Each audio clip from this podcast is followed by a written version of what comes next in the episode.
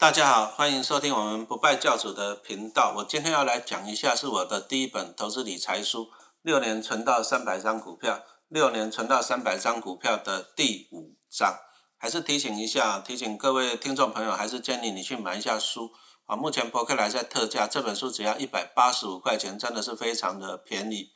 因为股票里面很多的图表跟线图，我们没有办法在声音里面呈现啊，所以说建议你还是要买书过来看。这样子才可以这样搭配。我在这里只能够讲一些观念，然后再来我们这一章哈，第五章讲的就是存股票必须懂的四个数字。存股票啊，当然有很多的数字是对我们息息相关的。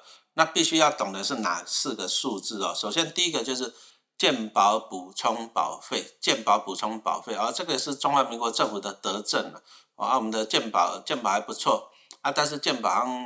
好像也没什么赚钱，所以说就需要一些怎样另辟一些裁员啊，所以说他就把一些想法啊，就动到了我们这些投资人啊，你的身上，投资人你领到了股利啊，你领到了股利，你就要缴健保补充保费。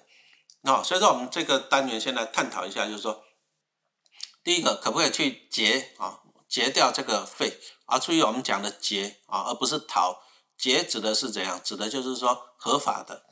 啊，节税是合法的，但是逃税是违法的。啊，我们不做违法的事情，我们就怎样？我们做合法的，合法的就是节。好，那怎么样去节这个健保补充保费？首先，你就要看一下它的科征的门槛哈。那目前呢，目前二零二零年，现在录音时间二零二零年十二月中啊。目前呢，目前就是说政府的规定就是第一个，股利超过两万块钱啊，单笔超过两万块钱，那要乘上一点九一趴。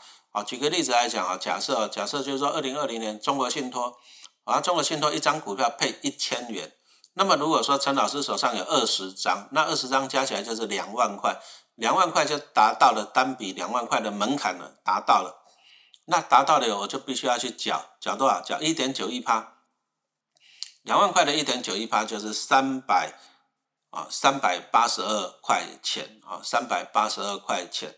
那说多不多，说少不少了，三百八十二块钱去看场电影了，或是吃一餐的嘛，是不是？哦啊，所以说我们今天就来讲一下，可不可以合法的去结结掉这个费用？那刚刚已经讲到一个重点，他讲到是单笔两万块。那既然是单笔两万块，那我把它变成两笔就好了，变成两笔，那每一笔都一万啊，这样子没有超过了，啊，没有超过了。所以说有些人就想我说，那很简单啊，比如说我二十张。二十张中国信托的股票，哎，我就比如说我在元大证券开一个户头放十张，啊，接着到日盛证券再开一个户头再放十张，那这样子是不是变成就说十张十张我就分散了啊？答案是错误的。为什么是错误的？因为股利是中国信托对我啊，比如说股利是中国信托对陈老师，虽然我在元大有十张，在日盛有十张，我加起来中信金他认为我我是有二十张啊，中信金他对我他还是觉得我我有二十张。所以他只会问我一个问题，就是说，啊，你二十张的股利，你要放到元大还是放到日盛？我只能选一个。所以说，他还是单笔，还是单笔给我这样，给我两万块，我还是跑不掉这个健保补充保费哦。所以说，记得啊，你如果一个人开五个、十个账户都没有用啊，因为你每一个账户对你来讲，身份证字号都一样的。你如果想要结这个税啊，你必须要讲身份证不一样啊，身份证不一样，那怎么讲啊？比如说。那我就帮我小孩子长大，帮他开个户头，然后我赠予十张中国信托的股票给他，好不好？可以哦。那这样子小孩子跟我的身份证不一样了，所以说中国信托他会觉得说啊，比如说我小孩子十张，他会觉得这是一笔，然后我个人十张也是一笔，所以说啊，每个人都拿到一万块，啊，加起来虽然是两万哦，啊，但是每个人都拿到一万块，一万块就没有达到目前健保补充保费。单笔两万块的课证门槛啊，所以说我就可以结掉这个健保补充保费的费用了哦。所以说从这里来看呢，就是说你如果说你想要结掉这个费用，第一个你就是把股票分散到家人了，哦，分散到家人的身上。啊，再来就是你如果说买进 ETF 啊，或者说现在上市贵公司有些股票它是采用啊半年配啊，甚至季配息的啊，比如说台积电，啊，台积电它就是采取季配息。那么季配息它就具有优点了，比如说我们刚刚讲到的台积电，啊，台积电它今年呢，二零二零年它四季哈，每一季都配二点五块钱，啊，那一张股票就配两千五百块。那么你如果说持有啊，持有七张台积电啊，七张台积电的话，哦，八张是刚好两万块了，八张啊，你看一股配二点五，八张是刚好两万块，那八张你就会达到那个什么科证的门槛啊。但是因为它怎样，你如果说持有七张，七张你单笔领到的时候是一万七千多，一万七千啊五百块，你就没有达到那个健保补充保费的门槛，因为这个台积电我刚刚讲的，它是因为季配型。啊，如果说台积电变成年配型，你就没有这个优点了。哦，所以说季配型的好处就是它把你股利又分成四笔，那分成四笔，你只要每一笔不要超过两万块，哦，那你基本上你就可以跑掉这个健保补充保费。哦，所以说季配型是有它的优势。那如果说你今天股利领太多了啊，比如说像陈老师中信金的股票几百张，我就算再分散到我的家人身上去好了。啊，每个人每个人也是几十张、上百张，他一样单笔都会怎样？单笔都会超过那个啊两万块的门槛。所以说，健保补充保费对我来讲，我是就没办法结掉的。那还有一个办法可以结得掉，什么意思？怎么结呢？很简单了，你只要不要参加除夕，哦，你只要不参加除息，你就没有领到股利。你没有领到股利，你就不用去缴这个补充保费。啊，意思就是说你要怎样？你要弃息的。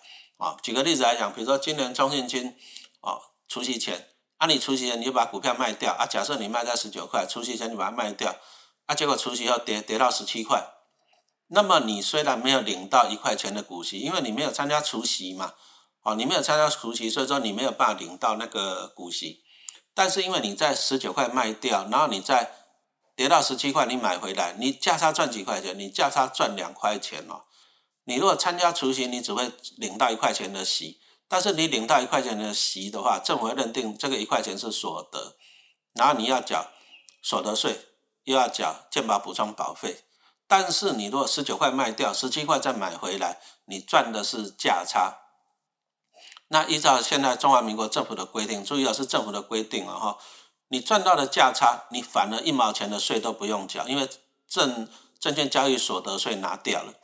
所以说，你赚价差来讲的话，你基本上你是不需要去缴所得税，啊，也不需要去缴健保补充保费。注意啊，这不是逃税，这是政府的规定啊啊。所以说，你如果说你想要结这些费用，你就可以采取这样弃权期的做法。但是注意了，不是每一次股票就是说你弃权息、弃权息完了以后，你可以低价买回，不一定哦。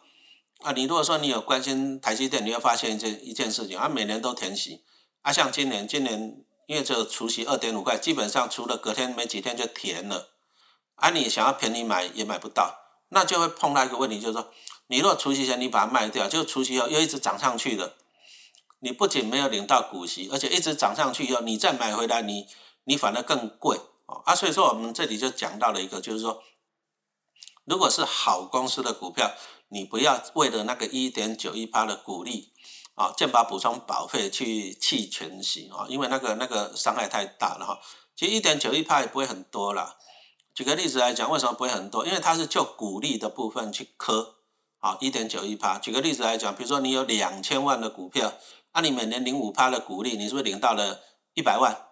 那一百万去磕一点九一趴，哎，就是一点九一万。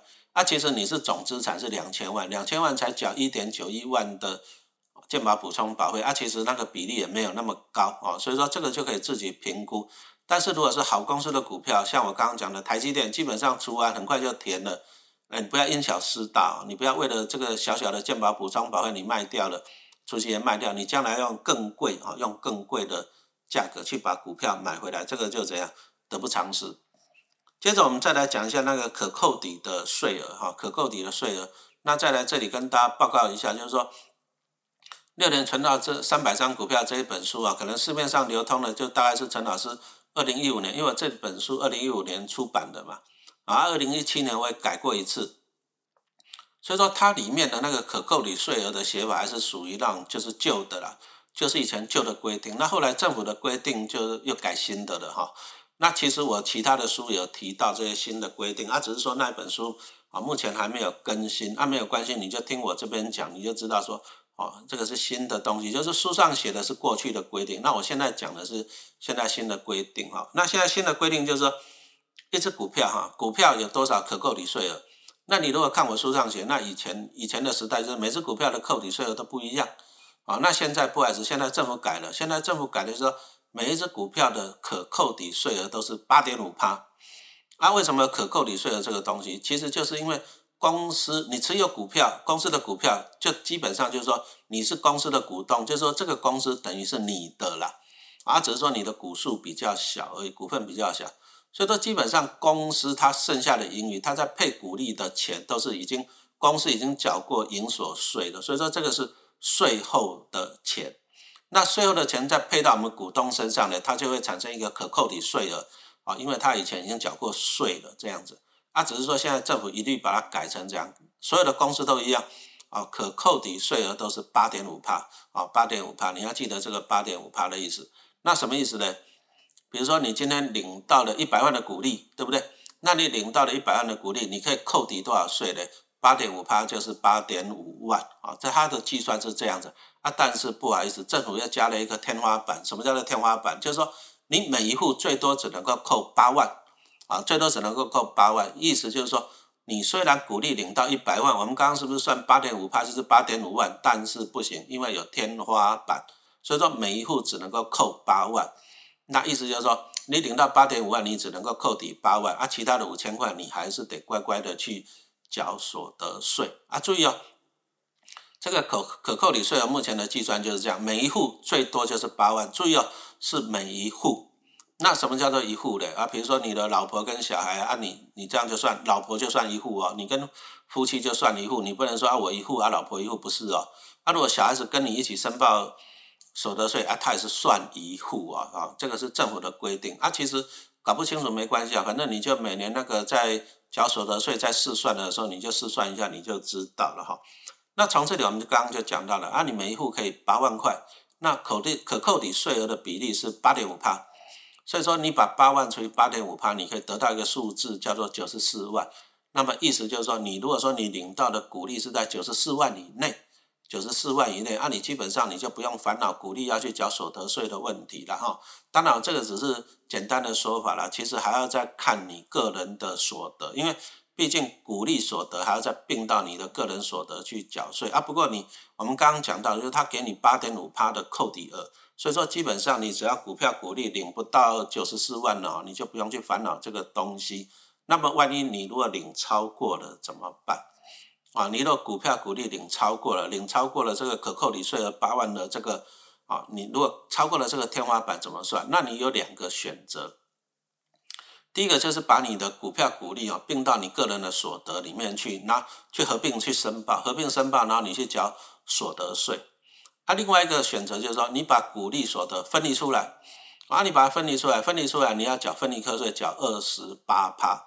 好，那那么问题又来了。我究竟要合并还是要分离？还是一句话讲，你在每年缴税的时候，你可以怎样啊？你可以先去试算一下财政部那网站，你先去试算一下，你看看哪一个比较划算，你就用那个方法去做了。哦，这第一个方法。那第二个方法，因为我们刚刚讲到的股票分离课税，分离课税它是二十八趴啊，分离课税是二十八趴。那么你如果说你个人的所得税率是三十趴以上的，比如说三十趴、四十趴。那么你选择分离课税，当然是比较划算的嘛，是不是？那，如果说你个人的所得税率在二十趴以下的，那么你当然不要去选择二十八趴的分离课税嘛，哦，所以说我们从这里就看到，就是说你要怎么选择？第一个，你要按照你个人的所得，然后你去看一下你的税率，再去做哦做试算啊，反正你可以先试算一下。好，那我们刚刚讲到的就是健保补充保费跟可扣抵税额，这个都是怎样？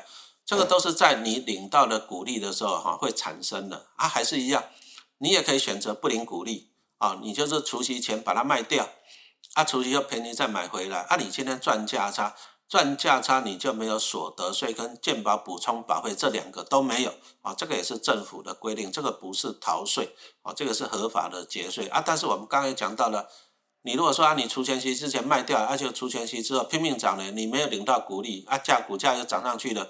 买回去要更贵了啊，所以说这个要自己评量了，自己评量就是说评量你自己买的是什么股票，这个要自己评量，就没有一定的标准哈。那刚刚这个就是说明哈。那接着我们再来讲到第三个数字配股配息。哦，大家都会觉得说，哎，这股票配越多越好啊，配越多越好，啊，一定是这样子吗？一定是这样子吗？哈，我们举个例子来讲，啊，其实如果说其实啊，在以前呢，以前台积电股价六十几块的时候，中华电的股价是一百块，中华电曾经比台积电贵，而且曾经贵很久。哦，啊，所以说我那时候就在觉得说，啊，为什么中华电比台积电还要贵？啊，那时候曾经也想过，那干脆把台积电卖掉了，全部换去中华电，领的息还比较多嘛。还好没有这么做，哦，还好没有这么做。原因为什么？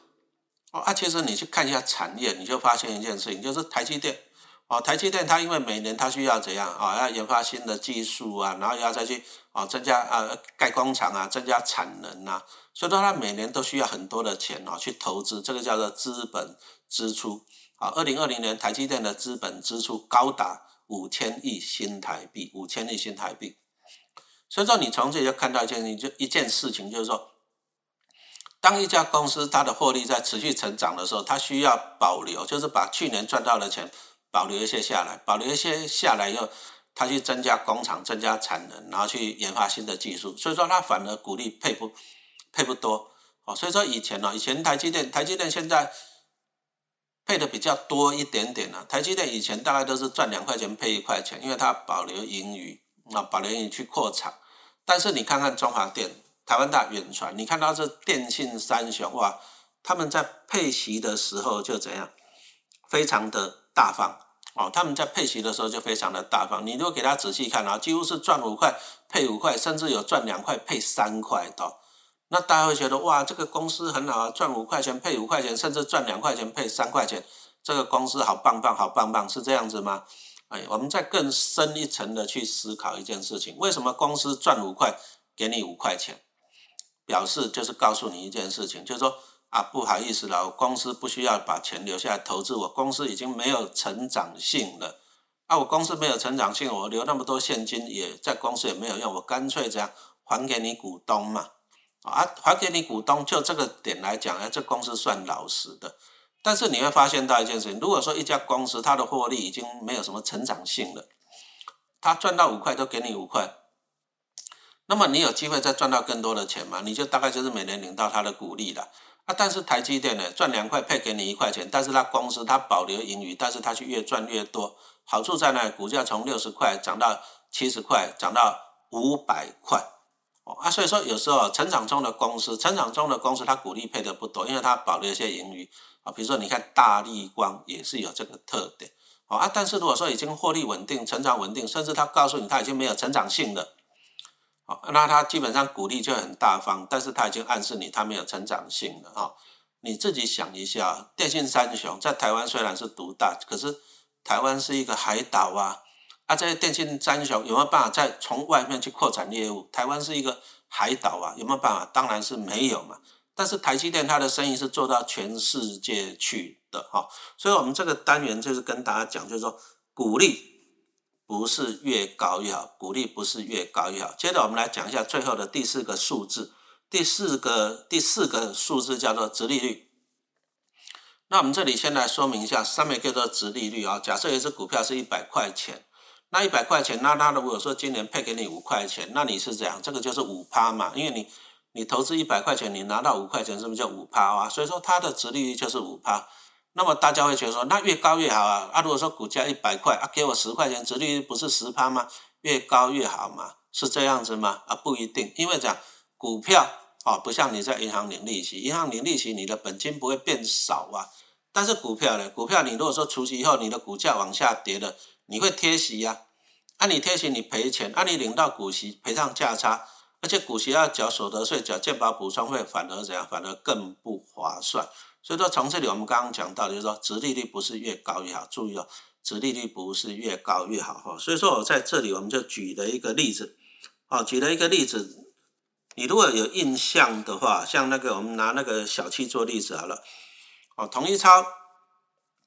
统一超在台湾也算是啊大到不会倒的公司了，而且啊大家好像食衣住行已经离不开它了啊，所以说它的特点就是获利稳定的成长，配息也稳定的成长啊，所以说哎存股存也蛮喜欢存它，这个就是所谓的民生必须股啊，民生的必须股。啊，统一超像今年最近几年大家都平均配九块钱多一点，像今年也是配了九块多。可是，在二零一八年，哇，二零一八年突然间大手笔了。啊，以前呢，二零一八年、二零一八年以前都是配七块八块，顶多到九块钱。结果二零一八年突然间大手笔配多少钱？配了二十五块钱。你看到从七块八块钱一下子跳到二十五块，好不好？你看到以前配七块八块，它现在配到二十五块，多了好几倍，好不好？结果呢，大家一看到配这么多，就这样子哦，带着钢盔拼命往前冲，买买买。啊，结果那时候最高价到哪里？最高价涨到了三百七十八块钱。你没有看错，涨到了三百七十八块钱。统一超现在的股价是多少？两百六十几块。那你看涨到三百七十八块钱，为什么大家会去追三百七十八块钱？因为三百就算是三百七十八块钱，因为它配了二十五块钱，所以大家认为啊，也超过六趴，好好哦，超过六趴，好好了，所以最高涨涨到了三百七十八块钱。可是我们刚刚讲到了，它现在是跌到多少？它现在是跌到了两百多块钱。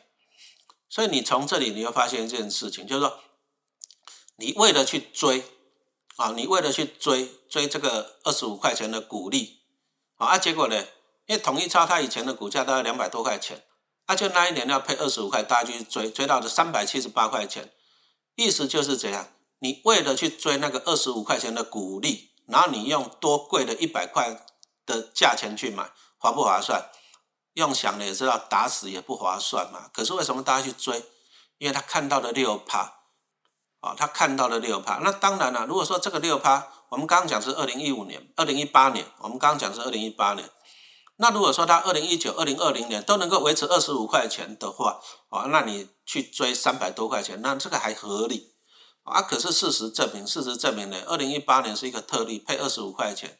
二零一九跟二零年、二零二零年又恢复到以前配九块多了，啊，因为配了九块多恢复以前了，所以说股价跌到两百多块钱了嘛，哈。所以说，这里要告诉大家说，殖利率不是越高越好，殖利率不是越高越好。当然，小七以前的殖利率都不高了，因为以前大家配啊，比如说九块啊，然后股价两百多块钱才三趴多，哦，按那一年突然间配二十五块，结果呢，就算涨到三百多块钱，有六趴多，大家都去追，哦啊，所以说突然间配很多的钱，一定要去研究原因在哪里。突然间配很多的钱，一定要去研究，因为我们刚才已经讲到，只有二零一八年配出来，二零二。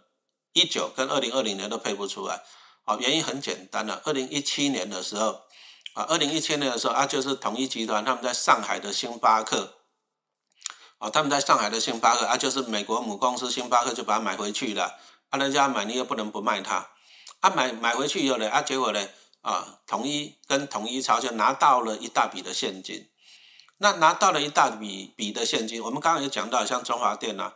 他拿到很多现金，可是他没有那么多的扩厂的计划，所以说他们就选择这样，选择把钱发给股东啊，选择把钱发给股东。所以说，二零一八年统一跟统一超的配的股息都是以前的好几倍，原因在这里。可是要问大家一个问题呀，你上海的星巴克可以卖几次？当然是卖一次啊。所以说这一次我们只能够把它当做业外收入，它不是稳定的本业收入，它只是业外收入，而且是只有一次的。所以说呢，只有一次的，你绝对不要因为只有一次的这种突然间股利很多，突然间值率很高，你却去追，追了你会受伤。因为我们刚刚讲的股价已经跌了一百块了哈。所以说，其实你如果手上有统一超的股票，你反而应该趁这个机会，当大家盲目去追这个高股利，因为你知道这个是业外收入，这个只是一次性的哦啊，所以说你反而要利用大家，利用大家在追这个的时候呢，你把它卖掉啊。你如果说那时候三百七十几块你有卖掉，现在才两百六十几块。你捡回来，你赚一百块钱的价差，是不是胜过每年领九块、领十块的股利，对不对？哦，所以说我们这一堂课，好，这个单元就告诉大家，就是说，绝对不要看到股利很高就去追，你要确定它是第一个是不是业外，是不是一次性的。如果是固定的，是很久了，那才可以去追它，才可以去追它。好，谢谢大家，我们这堂课就讲到这里，谢谢。